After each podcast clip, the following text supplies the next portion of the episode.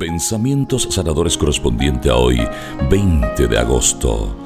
Pide al Señor la sanación de las cegueras mentales. Recuerdo que, en los tiempos de mi infancia, las calles de mi ciudad eran recorridas por el lechero, quien llevaba sus productos en un carro tirado por un caballo, y el pobre animal solo podía mirar para adelante, sin ver hacia los costados, pues junto a sus ojos tenían anteojeras.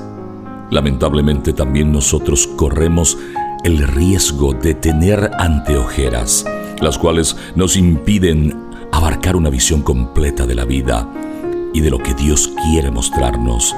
Esto no nos permite disfrutar de los pequeños milagros cotidianos, viviendo ansiosos, nerviosos y sobresaltados. Por lo tanto, Pidámosle al Señor ver con sus ojos y ser libres de todos aquellos prejuicios y condicionamientos que nos acortan nuestra visión de la vida y de todo lo que nos rodea.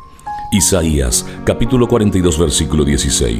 Conduciré a los ciegos por un camino que ignoran, los guiaré por senderos desconocidos, cambiaré las tinieblas en luz delante de ellos y el suelo escarpado en una llanura. Estas son las cosas que haré y no dejaré de hacerlas. ¿Por qué tengo miedo? Si nada es imposible para ti, ¿por qué nada es imposible para ti.